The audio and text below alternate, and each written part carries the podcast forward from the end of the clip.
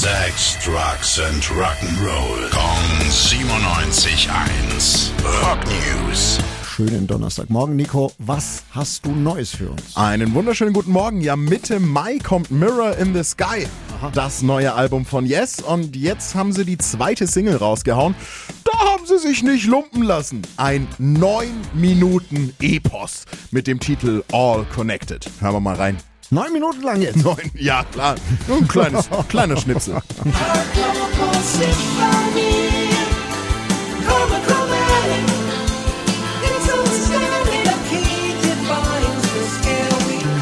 Ist schon ein Hammer, ne? Erkennt man sofort beim ersten Tönchen schon. Ja, Classic Yes.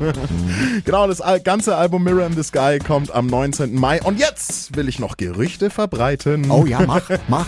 Aerosmith werden wahrscheinlich nächste Woche eine Abschiedstour ankündigen. Wahrscheinlich. Seit ein paar Tagen ist ein mysteriöser Countdown auf ihrer Website. Der läuft am Montag ab und dann wird wohl irgendwas angekündigt.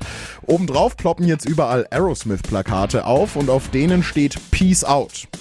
Außerdem haben Frontmann Steven Tyler und Drummer Joey Kramer mit gesundheitlichen Problemen zu kämpfen. Kombiniere, kombiniere. Klingt nach Abschiedstour. Nächste Woche wissen wir dann mehr. Ja, danke schön, Sherlock.